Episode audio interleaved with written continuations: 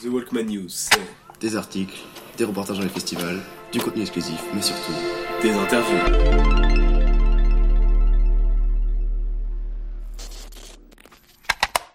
Bonjour à tous et bienvenue sur cette euh, neuvième émission The Walkman, toujours en compagnie de Baptiste. Baptiste, comment tu vas?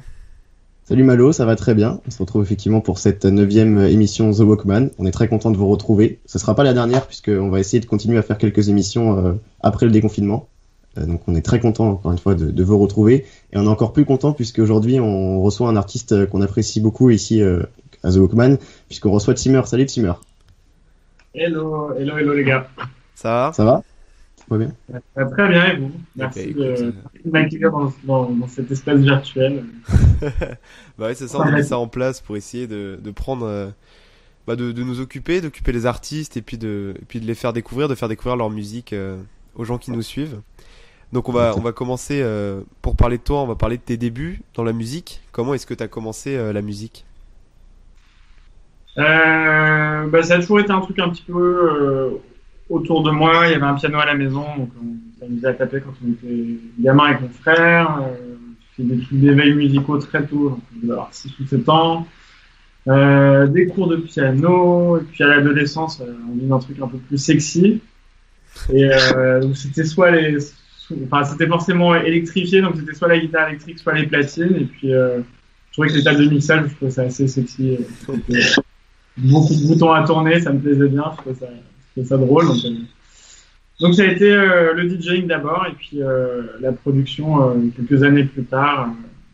euh, et puis, et puis voilà, moi je suis arrivé à la musique, enfin, à la musique électronique plus par le côté DJ, et puis, euh, et puis la production c'est arrivé, arrivé plus tard, mais maintenant ça fait, euh, ça fait 8 ans ou 9 ans que j'ai sorti mon premier morceau. Donc ça, commence à faire. Ok. Et donc justement en tant que producteur, tu as signé euh, en 2014 euh, sur le label Roche Music, donc à côté notamment d'artistes comme FKJ, Cartel ou Darius. C'était une fierté pour toi de signer là-bas à ce moment-là de, de ta carrière? Euh, avec le recul, oui. Sur le sur le moment, en fait, c'était déjà tous mes potes. En fait, on, on a un peu, tous- on, s'est tous connus. euh, Enfin, il y en a qui se connaissaient de tour d'avant, mais moi, je les ai connus en fin 2000, en 2011, ouais, fin 2010-2011, euh, en club, en fait, et parce qu'on était un peu euh, cette nouvelle génération qui faisait des trucs un peu disco, euh, un peu house, euh, un peu à, à des tempos assez lents. Et en fait, on se retrouvait tout le temps à jouer ensemble, que ce soit euh, au Social Club, euh, chez Moon, Mhm. au Wonderful après. Et en fait, on est, des- on est tous devenus, euh, enfin, en tout cas avec, avec ouais, Darius, Césaire, qui a fondé le label, et Cartel, on est, on est devenus assez potes, on, on traînait ensemble en fait. C'était culturel, et on se retrouvait souvent sur les mêmes plateaux en fait, aussi. On a beaucoup, beaucoup joué ensemble avant que je les rejoigne. Donc en fait, quand je les ai rejoints, ça paraissait assez, euh, c'était un peu évident quoi. Et ça t'a aidé toi au début de, justement de côtoyer des artistes euh, comme eux qui faisaient la même euh, la même chanson que toi, euh, enfin le même style de musique que toi, ça t'a aidé ce côté d'émulation créative entre vous? Je pense, ouais, parce que sur- surtout à cette époque, au début, enfin, quand moi j'ai rejoint Roche, en tout cas, je pense y avait un vrai Roche, il y avait, y avait une esthétique sonore qui était, qui est, qui est moins vrai aujourd'hui, où chacun part dans une direction un petit peu, un petit peu différente, mais ouais, de faire partie de ça, même si il n'y a pas eu de collaboration directement, d'écouter ce que les autres faisaient, enfin, je pense qu'on s'inspirait tous les uns les autres en, en écoutant ce qu'on faisait. Et puis, euh, ouais, ça a cristallisé quelque chose, en tout cas, dans la musique. Et euh, tu parlais du coup de tes influences un peu, euh, un peu disco, disco funk. Et, euh, quelles sont les, quelles sont tes influences? Est-ce qu'il y a des artistes qui t'ont inspiré euh, pour te lancer dans, dans la musique électronique? Bah, plutôt disco d'ailleurs. On, on mélange souvent le disco et la funk, mais moi pour le coup, j'ai- j'aime vraiment pas spécialement le funk Ok. et je, suis beaucoup plus disco. Euh, moi, ce qui, ce qui m'a un peu, euh, ce qui m'a vraiment donné envie de produire, c'est euh, c'est quelques artistes justement, euh, notamment Aeroplane, Breakbot, Todd Terrier, Mhm. Winston. Donc à la fois cette scène un peu un peu nordique et une scène plus francophone de, de, de, de disco et c'est vraiment en écoutant ces artistes-là que je me suis dit et Moulinex aussi à l'époque où d'ailleurs j'ai sorti quelques quelques morceaux sur son label Disco Texas avant Roche mais ouais c'était c'est quelques artistes qui m'ont vraiment donné envie de faire de la musique en fait D'accord. Et justement, tu parlais de, donc, de ces influences francophones. Euh, L'électro, en, en, général, que ce soit euh, la house, la techno, la disco, il y a eu il y a un, un, âge d'or euh, pour ces, ce type de musique en France dans les années 90 et après 2000 avec la French Touch, que ce soit les Daft Punk, Air, Justice, Étienne de Crécy, Laurent Garnier, etc. plein de, plein de, grands producteurs très talentueux. Est-ce que pour vous, la génération d'après, ça a été un, héritage qui a été dur au début à, à porter, ou alors vous, vous êtes vraiment émancipé directement de, cette French Touch? Bah, C'est vrai qu'il y, a eu un peu cette tendance à, avoir envie de nous mettre dans cette catégorie de nouveaux héritiers de la French Touch, même si je pense que c'est un petit peu, un peu exagéré, euh, même si le, le label a eu, a eu beaucoup de succès, je pense pas qu'on soit non plus au niveau de ce qu'a pu être euh, enfin, Ed Banger ou, même les, évidemment pas les Daft euh, avant quoi c'est un peu les, deux vagues, les deux vagues de la French Touch, mais euh, non, c'était c'était flatteur. On était content que les gens euh, nous mettent dans cette catégorie parce qu'on on a tous grandi en écoutant en écoutant ces artistes-là. Donc euh, après, on n'a jamais, on, enfin, on n'en a jamais fait euh, un fer de lance. Enfin, les, les gens, si, si voulaient nous coller cette étiquette, c'était très bien pour eux. On n'a jamais eu la prétention au sein du label de se dire on est le renouveau de la French Touch. Après, c'est des gens qu'on regarde avec admiration et je sais que Jean euh, Césaire parle souvent avec, euh, avec, avec euh, il, essaye de, puiser ce qu'il y a dans leur histoire euh, qui peut nous, toucher. Et puis après, c'est vrai aussi que c'est plein d'artistes, au final, qu'on, pas tous, mais il y en a beaucoup qu'on a fini par rencontrer. Et, et, et, on sent pas une espèce de filiation, mais tu sens qu'il y a un truc où ils ont envie que, ce, que ça marche pour nous et qu'on porte, qu'on porte le flambeau. Okay. Euh, donc maintenant on va passer un peu sur ta discographie. Donc tu as sorti ton premier album en septembre dernier, euh, presque trois ans après ton dernier EP, euh, donc ouais. le, l'EP Cérémonie, et presque dix ans du coup comme tu l'as dit tout à l'heure après ton premier morceau que tu as sorti euh, en tant que producteur. Pourquoi avoir attendu euh, si longtemps, tant d'années avant de sortir ce, ce premier, euh, ce premier album? Parce que j'étais pas prêt. ok. Tout simplement. Non, c'était au, au début je tu vois, je, enfin, je venais vraiment quelque chose, enfin, du monde du club, euh, du DJing. Déjà, sortir des morceaux, c'était, beaucoup. Après, sortir un EP, c'était énorme. Et, et je me sentais pas la légitimité artistique à proposer un album tout de suite. Ouais. Et, euh, et c'est toutes ces années où j'ai grandi, moi, en tant que producteur et musicien, où j'ai vraiment, euh, je me suis fait ma patte. Bon, à force de, de ça, je me, en, en 2015, 2016, j'ai commencé à sentir l'envie de faire un album, que j'avais pas forcément avant. Euh, parce qu'un album, ça permet, c'est pas juste un, un, album, ça te permet aussi de développer un live, qui est quelque chose que j'ai fait, d'aller plus loin dans, dans une identité visuelle. Et moi, c'est des choses qui, dont j'avais énormément envie. Et en fait, l'album, c'est aussi un prétexte à développer tout ça autour de la musique.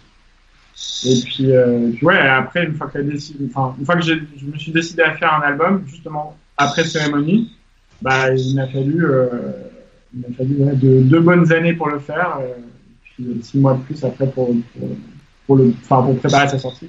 D'accord. Et comment tu l'as élaboré, comment tu l'as élaboré euh, cet album? Avec qui tu as, travaillé? Est-ce que tu as travaillé avec des gens ou est-ce que tu l'as fait plutôt euh, tout seul de ton côté? Euh, Je fait plutôt, plutôt tout seul.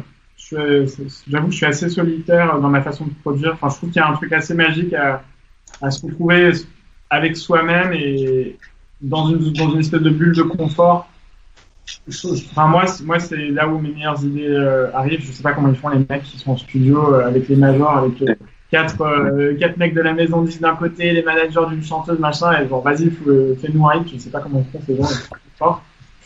Mais non, c'était plutôt solitaire, même si j'ai essayé de, de collaborer, en, en, tout cas pour, les, pour le chant et pour les parties vocales.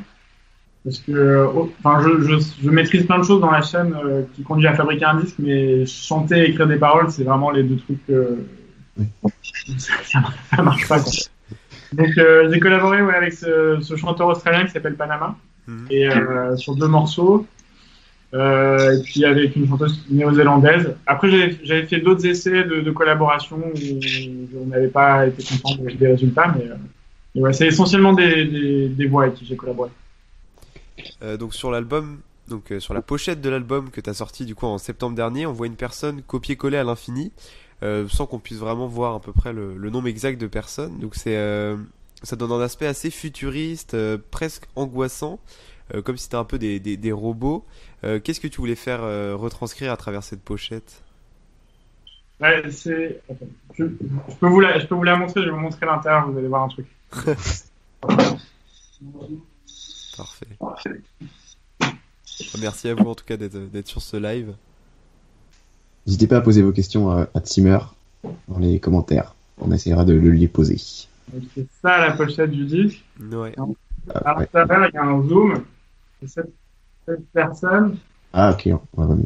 regarde, attends, tu regardes comme ça, en fait. Ah, C'est- d'accord. D'accord. C'est des petits mois en 3D Plein de petits Ouais. toits. qu'on a dupliqués à l'infini. Ok. Voilà. Et en fait, on avait, euh, c'est une pochette qui a été faite par euh, Ludovic Couplin du studio H5. D'accord. C'est un studio de, de graphistes parisien euh, qui a fait beaucoup de pochettes, euh, notamment d'ailleurs pour, euh, pour Étienne de Crécy, euh, enfin, ses projets Super Discount, enfin plein de trucs, Vitalik aussi, euh, Robotini, enfin plein, plein de, de, de, de grands noms de la musique électronique française. Et, et ouais, l'idée c'était, on avait une idée autour de, de la foule. Mhm.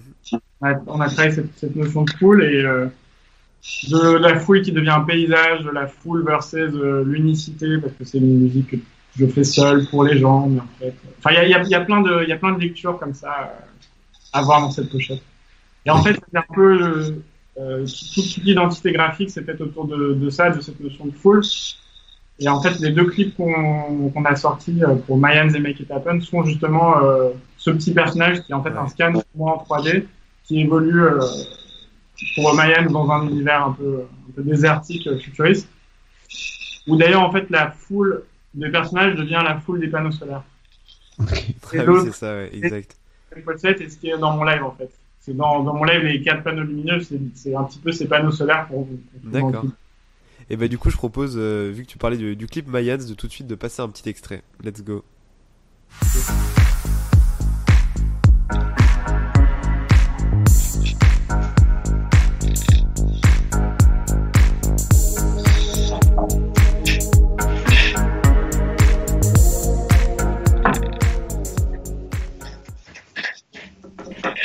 Donc voilà, petit extrait du clip euh, Mayans où du coup on te voit euh, évoluer euh, dans ce désert. Exactement. Donc pour revenir sur ta musique, tu as deux faces de, de styles de musique qu'on retrouve très bien dans ton album, qui sont très bien mélangés assez subtilement. D'un côté, une musique un peu planante, un peu planante, pardon, assez ambiante presque, et plus house. Et d'un côté, de l'autre côté, on a côté une musique un peu plus sombre, un peu plus techno. Euh, donc comme j'ai dit dans, ton dans ton dernier album, il y a des, des morceaux des deux styles et ça va très bien ensemble. Mais est-ce qu'au début euh, de ta carrière, sur tes premiers EP, sur tes premiers projets, ça a été plus difficile de, de concilier ces, ces deux faces de ta musique? Bah, au, début, j'étais dans. Bah, déjà, ça fait plaisir que, tu aies que tu que tu aies remarqué parce que ça a été un peu le l'épine dorsale de l'album qui était euh, de faire ces deux choses que moi j'aime beaucoup qui sont de la musique très douce et rêveuse et euh, de la musique beaucoup plus radicale et, et dansante et, et dark entre guillemets. Et j'avais vraiment envie d'aller dans ces deux trucs de manière très radicale et d'arriver quand même à faire le pont entre les deux. C'est un peu tout le chemin de l'album qui va qui oscille entre l'un et l'autre. Mais euh, c'est vrai qu'au début euh, j'ai toujours aimé la musique dark. Mhm. euh, enfin, au, au tout, tout, tout début, j'écoutais plus Laurent Garnier et Vitalik que, Breakbot et, et mais c'est vrai que en fait, ce qui, a marché pour moi au début, c'est de la musique beaucoup plus ensoleillée et, douce, et euh, c'est ce que j'ai fait au début. Et puis, euh, ouais, la, darkness est arrivée un petit peu plus tard, mais, euh, mais c'est vrai que ça a toujours été un challenge dans ma carrière de, de faire comprendre aux gens que c'était pas, parce qu'en fait, souvent la musique ensoleillée marche mieux commercialement entre guillemets. Euh, du coup, c'est vrai que ça a toujours été un peu un challenge de faire comprendre aux gens que ma musique n'était pas que euh, la partie euh, douce et, et rêveuse et qu'il y a- et qu'il y avait d'autres choses à dire. Est-ce que, finalement, euh, ça a été ce risque, entre guillemets, euh, pour toi, ça a été un risque finalement payant? Et Quels ont été les retours que tu as eu euh, sur ton album? Bah oui, je pense, je pense que je, je pense que ça m'a ouvert à un autre public. Et, euh, et, je- et après les retours, je, je vois sur plein de choses, sur euh, les, les endroits où, j'ai pu jouer suite à l'album, euh, que ce soit euh, les festivals. Enfin, tu, tu vois, juste avant le confinement, je me suis retrouvé à faire un festival entre entre Isaac, où je jouais sur un plateau au Transborder entre Isaac Delusion et Compromat. D'accord. Et, et tu vois, il y a trois ans, je pense qu'on m'aurait jamais proposé de jouer juste avant Compromat. Ouais. Il est beaucoup plus intense. Et là, Ouais, on l'a et finalement. C'était drôle parce que ça faisait un peu le. Au début de ma carrière, j'étais beaucoup plus associé à.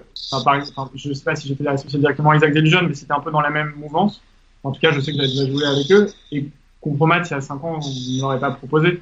Donc d'être entre les deux, de faire ce, ce, trait d'union, je trouvais ça assez joli euh, pour, euh, montrer le chemin, le, le, le chemin passé. Quoi.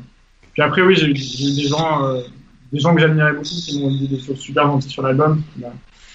J'ai fait toujours très plaisir, euh, des chroniques cool, des bons retours des gens aussi. euh. Ça, c'est le truc ouais, un peu magique, c'est que j'ai fait une tournée live juste après le, euh, juste après le, la sortie de l'album et tu as travaillé pendant trois ans sur un disque et tu vois les gens réagir et les gens qui viennent te parler après. Enfin, Ouais, ça doit être vachement gratifiant d'avoir tous ces retours euh, positifs. Ouais, parce que quand t'es dans ta bulle, bon, t'as les gens qui t'entourent, qui écoutent, etc. Mais euh, au bout d'un moment, c'est comme toi, ils ont beaucoup entendu les choses, ils ont, enfin, il y, a- il y a moins ce, la magie d'une première écoute, en fait. Mhm, Et, et ça, du coup, le contact avec le public, c'est vrai que ça fait, euh, c'est pour ça qu'on fait ça, hein. Du coup, euh, bah du coup, pour parler de tes sets, t'as eu la chance de faire un set pour la chaîne, la chaîne assez connue Cercle. Euh, Est-ce que t'étais pas un peu, parce qu'on on voit des, des artistes comme Môme euh, partir euh, à Tahiti, on voit des artistes comme FKJ en plein milieu d'un lac en Islande. Est-ce que t'étais pas un peu déçu, toi, qu'on te propose de rester à Paris, euh, faire ton Ouais. live? Honnêtement, en, fait, moi, j'ai fait cercle quand ils allaient. C'était le début des, des lieux absolument incroyables, mais ils avaient encore pas mal de, de lieux moins, moins glamour que tout ce qu'on peut voir depuis deux ans. Ouais. J'a- J'avoue que j'étais pas. Quand ils m'ont dit, OK, c'est un, c'est un point éphémère euh, devant un hôtel Ibis euh, derrière Bercy, j'étais j'étais pas surexcité. c'est ça. Euh, mais finalement, je trouve que le, le, le résultat est cool et, et surtout, en fait, il y avait, honnêtement, c'est un des, une des meilleures expériences de, enfin, c'est un truc enregistré, mais c'est une des meilleures expériences de scène de ma vie. Le public, enfin, honnêtement, était incroyable. C'était un lundi soir, il pleuvait. Ouais. Et il y avait euh, 1500 personnes, il y avait la queue, tout le monde n'a pas pu rentrer. Enfin, c'était, en fait, il y avait, il y a- comme c'était nouveau, enfin, c'était vraiment le, le moment où le cercle commençait à prendre de l'ampleur. Et il y avait un engouement des gens. Et en plus, en fait, j'ai joué la moitié de mon set, c'était les morceaux de l'album euh, qui est sorti finalement deux ans après. Ah oui. Vraiment, j'ai joué Mayans au début et Oh tout le monde, euh, pendant deux ans sur YouTube, c'était ah, c'est quoi les tracks, c'est quoi le truc qui est sorti deux ans après. Il est Mais, arrivé deux ans après. mais c'est vrai que ça m'a ça, c'était, euh, c'était fort comme expérience. Et bah du coup, je propose de, de passer un, un petit extrait de, de ce set que t'as pu réaliser pour, euh, pour Cercle.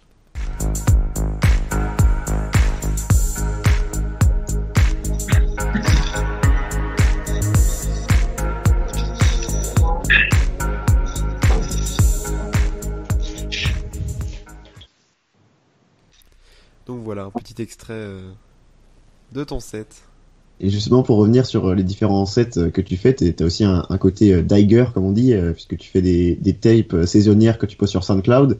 Et, tu cherches aussi des musiques pour faire des remixes. Notamment, nous, on a vu un remix de 5 Minutes de Her, dont on recevait donc Victor Solf il y a un mois sur cette émission, qu'on a beaucoup aimé. Et, est-ce que justement, que ce soit ces tapes, les chansons que tu recherches pour tes sets ou les remixes que tu fais, est-ce que ça t'inspire pour tes projets, pour tes EP et tes albums ensuite?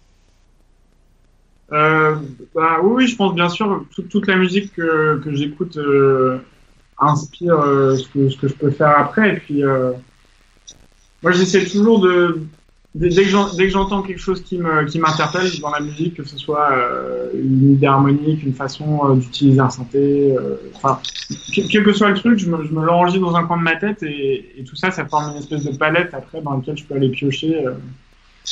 pour, pour continuer à avoir des idées, mais mais euh, ouais, enfin, a- après aussi, il faut se méfier de ça.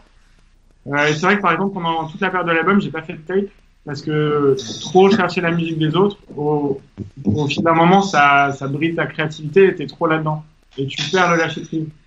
Et, euh, et ça a été un petit peu, enfin, j'aurais aimé continuer à le faire parce que c'est quelque chose que, que j'aime profondément faire, qui est enfin, créer une mixtape assembler la musique des autres de, de, de manière à raconter une histoire, euh, je pense que si c'est bien fait, c'est vraiment puissant. Et moi, j'essaie vraiment de faire ça. euh, tu vois, mes tapes, je mets euh, une semaine en- entière à trouver le track listing. J'essaye plein de trucs. Je fais une après dans Ableton. J'édite les trucs. Enfin, tout est mixé harmoniquement. C'est- sport, mais ouais. C'est vrai que ça, m'inspire, mais je m'en méfie aussi. Et euh, il y a des fois où j'arrive pas à faire les deux en même temps. C'est sûr. Je me permets de, couper cette petite interview pour répondre à quelques questions que pose le chat. Bah, D'ailleurs, euh, Laure, donc une certaine Laure, qui demande euh, à quand un set à Berlin?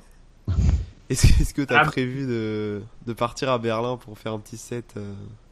Bah, Figure-toi que le week-end, juste avant le confinement, je suis allé voir, euh, passer un week-end à Berlin voir des potes, euh, D'accord. sans y jouer, mais c'est le dernier endroit où j'étais euh, avant tout ça. Et, bah, j'espère. Berlin, en plus, c'est une ville où j'ai habité quand j'étais étudiant. J'ai j'ai passé un peu de temps. Ouais, c'est euh, ça, il y a une, une autre question, c'était ton nom de Simmer, est-ce que ça vient du, du mot chambre euh Même pas? Ouais.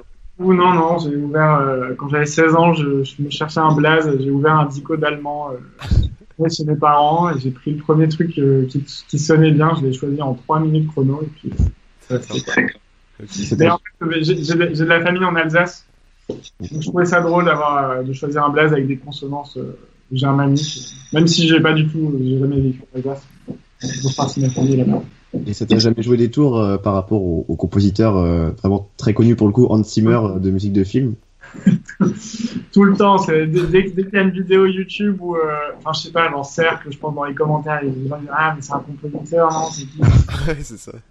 Genre, bah, non, non, juste on a, juste euh, j'ai choisi ce blast quand j'avais 16 ans et que j'étais innocent et que je pas en référencement Google. Mais euh, ouais, c'est un peu, c'est vrai que sur Google, bah il arrive, euh, il arrive avant quoi. Bon, on espère pour toi qu'un jour, euh, quand quand on tapera de Simmer, euh, tu passeras devant lui. Bah, ap- après, j'ai l'impression qu'on arrive quand même à trouver, mais c'est vrai que euh, Ouais, on le trouve assez facilement. c'est pas forcément évident. Et donc justement, donc on parlait de cercle que t'as fait euh, à Paris, à Paris-Bercy, enfin devant Paris-Bercy, mais euh, mais depuis le début de ta carrière, t'as eu l'occasion de beaucoup beaucoup voyager euh, pour tes sets, pour ta musique. T'as fait des tournées internationales en Asie, en Europe, euh, surtout en Amérique d'ailleurs, que ce soit en Amérique du Sud, en Amérique latine ou en Amérique du Nord. Euh, Est-ce que ce côté euh, globetrotter qui, qui fait plein de voyages partout, euh, c'est venu avec ta musique, avec le temps à force de- d'avoir des sollicitations, ou tu t'aimais beaucoup déjà voyager avant? Bah c'est, il y, a- il y a la voisine qui tape, j'espère que ça s'entend pas. Non, ça va, pas de problème. Euh, bah écoute, en, en vérité, moi j'ai mes, mes parents avaient pas mal la bougeotte. On a on allait habiter aux États-Unis quand j'étais petit, on y est beaucoup allé. Donc moi c'est toujours un truc que et mon père voyageait énormément pour le travail, donc c'est toujours un truc que j'ai eu envie de faire. Et euh, mais ça s'est un petit peu fait euh, fait par hasard quoi. Et, euh, et en fait, je pense que j'ai aussi beaucoup joué, euh, no- notamment en, en Amérique du Nord, aux aux États-Unis, au Mexique, parce que euh, quand ça a commencé, en fait, j'étais en échange universitaire au Mexique. D'accord. Du coup, c'était hyper facile d'aller jouer bah, aux États-Unis, au Mexique, etc. Alors que j'étais pas du tout un artiste qui pouvait prétendre à faire des tournées internationales à ce niveau-là. Mais en fait, je me suis retrouvé très vite dans ce circuit. Et en fait, ces dates se sont bien passées. Donc, quand je suis rentré en France euh, six mois après, bah, ils m'ont, enfin, les, les promoteurs m'ont rappelé et le truc c'est c'est construit hyper vite comme ça. Donc, euh, ça a été un peu un, un, un heureux concours de circonstances. Et puis, comme euh, je me suis lié, lié d'amitié à des producteurs américains, il y a certains, certains pensaient que j'étais euh, américain, donc c'était encore plus facile d'avoir des dates. Et puis, euh, en parallèle, l'Asie, je sais pas pourquoi, bah, tout Roche Music, on marche super bien là-bas. Et du coup, euh, bah, c'est pareil, ça fait depuis ouais, 2013, euh, donc, euh, 2000 2012 même que je fais euh, quasiment deux tournées en Asie par an et deux ou trois fois les, les États-Unis. Ah ouais. Je pense que ce temps est révolu, mais Et il faut- est-ce que tu ressens une différence du coup, par exemple, entre le fait de jouer à Tokyo et à San Francisco? Est-ce que tu adaptes tes sets en fonction des, des lieux où tu mixes? Euh, bah, le, le public peut être euh, le public est un petit peu différent culturellement, mais j'adapte surtout en fonction de si je joue euh, dans un petit club, si je joue dans un gros club, si je joue dans un festival, si c'est euh, euh, si je joue euh, tout seul, enfin si je suis la tête d'affiche et qu'il y a juste quelqu'un qui warm up après et, et que après je joue et que le public est vraiment là pour, pour moi, ou si je joue avant quelqu'un de plus gros, c'est plus en fonction de ça que je- j'adapte. tu vois D'accord. euh, culturellement là, là où c'est. C'est assez universel la musique. Hein, en vérité, euh, un morceau qui marche euh, en même à Tokyo, il marche en même à San Francisco. Et justement, tu parles de ce côté universel de la musique, de ce côté euh, de transmission d'émotions qui est, très fort à travers la musique. Toi-même, t'en parles souvent. Tu dis que tu fais ta musique pour transmettre des émotions à ton public. Est-ce qu'il y a, un souvenir d'un concert, euh, d'un lieu où vraiment il y a une alchimie qui s'est créée entre toi et le public, où tu as vraiment ressenti qu'il y a des, choses qui, se créaient et que tu transmettais justement des émotions. Est-ce que tu as un souvenir particulier?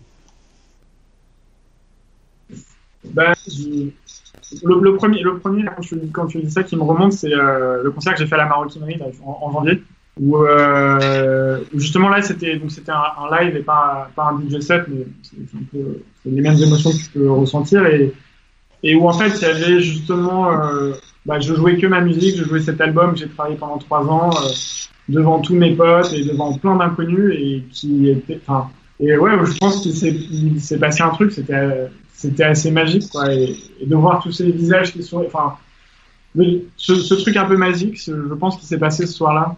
Et c'était assez fou mais après c'est arrivé d'autres fois dans des conditions euh, moins enfin c'est magnifique que ça se soit passé ce soir-là. Ça aurait très bien pu pas se passer mais c'était euh, plus évident que je me suis retrouvé je sais pas au Liban notamment euh, en DJ set, donc en DJ set, tu sais jamais trop euh, ce à quoi t'attendre parce que là t'improvises, je sais pas ce que je vais jouer quand je fais un DJ set. Ouais. Avoir justement cette, cette connexion et enfin, il y, a- il y a quelques fois comme ça en DJ set où le truc marche tout seul et tu sais automatiquement quoi jouer, tu tentes des trucs. Qu'en live, c'est pas la même chose, tu déroules quelque chose. Mais, euh, ouais, donc, plus- plusieurs bons souvenirs de ça. Euh, du coup, on t'a vu très actif pendant, pendant ce confinement. T'as notamment fait un mix pour la Maison Tsugi Festival. Euh, t'as été présent sur un festival virtuel mexicain aussi, donc je suppose euh, grâce aux, aux connaissances que t'avais euh, au Mexique. Euh, Est-ce que pour toi c'est important de rester créatif en cette période euh, bah, un peu longue de confinement? Euh, bah oui, c'est évidemment, c'est évidemment important. C'est, enfin, quand tu as la chance de pouvoir faire un truc créatif, je pense que ça, ça, ça t'occupe et ça occupe ton esprit et ça fait qu'on ne pense pas trop à, à, à la situation, euh, la situation pas facile. Après, euh, faut pas se mettre la pression. Et, et honnêtement, j'ai fait les streams, c'était pas mal aussi parce que ça me donnait des, des rendez-vous et des, avec le public et des choses à faire.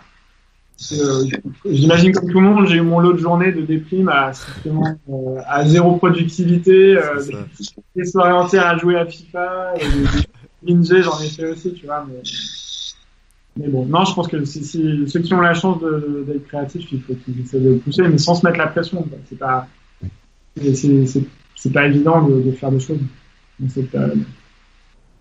Et est-ce que justement cette, crise sanitaire qu'on vit, euh, comme tu disais toi que cette époque peut-être des tournées étaient révolues, est-ce que tu penses que ça peut remettre en question ce modèle de tournée que tu fais toi et que plein d'artistes fait euh, à l'autre bout du monde euh, avec tout ce que ça implique, que ce soit au niveau, bah, en, en l'occurrence des virus, mais même plus tard au niveau de la pollution, etc., de, des voyages en avion? Ouais, de ouf. Moi, moi je, je pense que. Enfin, je, je, je pense que ce que, ce que j'ai fait ne se reproduira pas forcément. euh, il, deviendra, il deviendra plus rare aura moins d'artistes qui font ça. Est-ce que c'est. Enfin, c'est- est-ce que c'est mal? Je n'en suis pas sûr. Moi, c'est toujours quelque chose qui m'a gêné quand même de, de prendre autant l'avion. Et ça m'a toujours un petit peu, un peu questionné. Je me suis toujours demandé comment le faire. Euh, mais après, ouais, bah, quand t'es malheureusement, quand, quand t'as les demandes, bah, bah t'y vas parce que c'est ce qui te fait vivre et parce que euh, bah, je sais parce que c'est c'est fun. Des expériences de vie magnifiques, mais euh, c'est vrai que je me suis déjà retrouvé, bah, par exemple, à aller jouer l'été dernier. euh, L'été dernier, je suis allé jouer au, à un festival au Mexique et j'y suis allé pour une date. Ouais. Ah ouais, la vache. C'était, euh, assez, assez lucratif et que bah ouais, Ouais. Faut, faut gagner faut gagner sa vie et euh, mais c'est vrai que je me sentais super mal de le faire. Je me dis tout ça pour, euh, pour aller jouer une heure et demie. Est-ce que, est-ce que ça a du sens? Donc moi j'espère qu'on va arriver à un, à un modèle un petit peu plus raisonnable où euh, peut-être que les tournées seront euh, moins fréquentes mais peut-être un petit peu plus longues. Ouais. Où, on fera plus de villes. peut-être que dans mon cas, peut-être qu'au lieu d'aller, ce sera peut-être une tournée aux US par an, en Asie tous les deux ans, mais après, après, faut voir si la demande est là, c'est ça qui fait peur aussi, parce que euh, entre les, les, les pays qui vont euh, restreindre l'accès à leurs frontières, euh, on le voit aux États-Unis par exemple, euh, Mais je pense, que- enfin, même en France, hein, mais tu, sûr. Aujourd'hui, je peux pas rentrer en France. Euh, donc à voir. Après, euh, moi j'ai eu la chance de le vivre. euh, Je Ouais. le prends comme ça. Si, si ça arrive, c'est génial. euh, si ça arrive pas, c'est- moi, je serais ravi de jouer plus euh, en France. Tu vois, moi, euh, c'est vrai que finalement je joue peu en France. Je fais les grosses villes, mais je fais pas, je fais moins les, les festivals de, de, de villes euh, intermédiaires entre guillemets. Alors que j'adore ça. Ouais, que la, la demande n'était pas forcément là non plus. Là. Quand t'es artiste, en vrai, tu vas là. Souvent sur Instagram, les mecs ils disent Ouais, viens à Dublin, viens à, à Rennes, je sais, je sais pas où. T'es là, genre, mais ouais, moi je suis trop chaud, tu vois, mais il faut qu'il y ait Ouais, c'est ça, faut qu'on y aille, il faut qu'il y ait la salle, faut que. et il faut qu'il y ait un public, et il faut qu'il y ait un, un promoteur qui se dise Vas-y, on va faire le, on va faire le show. Enfin, c'est- moi, moi si, si, si tu me demandes ce que je veux faire, je suis chaud de jouer 250 fois par an, euh, partout, euh, dans le monde, en France, en Europe. Je demande que ça, tu vois. Ouais. Nous, ça nous ferait super plaisir de te voir euh, un jour à Rennes, mais autrement, on ira à Paris pour euh, assister à un de tes concerts. vous êtes rennais, vous. Ouais, Ouais. c'est ça, nous on vient de Rennes. J'ai fait jouer à Rennes il y a, deux ans avec, euh, avec Darius et Césaire. Ah, ok. D'accord. Enfin, il n'y a pas un club avec un nom d'année à Rennes Euh, 88, ouais. Ouais, il y a pas, pas mal de DJ qui passent. Et puis bah du coup, euh, pour parler de, de la suite, donc t'as sorti ton album euh, en septembre, t'as enchaîné avec euh, une tournée, pas mal de concerts. Qu'est-ce que qu'est-ce que tu nous réserves pour la suite? Euh, bah écoute, à moyen terme, je sais pas trop. Ouais, bah c'est sûr pour l'instant c'est un peu difficile de se projeter. Et euh, à court terme, il y a pas mal de trucs qui se passent. Euh, j'ai- on, va, on est en train de faire un, un EP ou un, je sais pas si c'est un EP ou un album de remix de mon album. D'accord. Là, euh, ça commence à se finaliser. On- Il y, en a- un notamment de Gerd Johnson, qui est un de mes artistes favoris dans, dans le petit monde disco qu'on a reçu ce matin. Je suis très, très content de ça. Et puis, à côté, moi, je fais pas mal de remix aussi pour d'autres, justement. Euh, qui est un exercice que je, je faisais beaucoup euh, il y a quelques années, que j'ai un petit peu euh, abandonné pour bah, me concentrer sur l'album. Euh, donc là, il y en a, il y en a un pour bah, deux, deux syntaxes, qui est le morceau que, que je vous ai envoyé. Donc, j'ai fait un remix, euh, un autre pour un américain. Et puis, euh, puis à côté, je, je fais, j'essaie de faire pas mal de tracks. Je sais pas trop ce que ça prendra comme forme, mais. Et, euh, Ah oui, et on sort un nouveau single sur Rush qui s'appelle Météor euh, à la fin du mois. D'accord. Ok. Un morceau, euh, un morceau italo-disco que j'ai beaucoup joué dans le live. Italo Bête- disco. Très efficace. Je, je sais pas si, du coup, si Malo, on a le l'extrait euh, Faut pas rêver de, de Syntex que tu nous as proposé d'écouter euh, quand t'as demandé ce que t'écoutais, ce que t'aimais bien en ce moment. Donc, si tu as fait un remix de ce morceau. Mais faut pas rêver. Faut pas rêver, bébé, bébé. Y a pas d'après. Y a pas d'avant, on sait.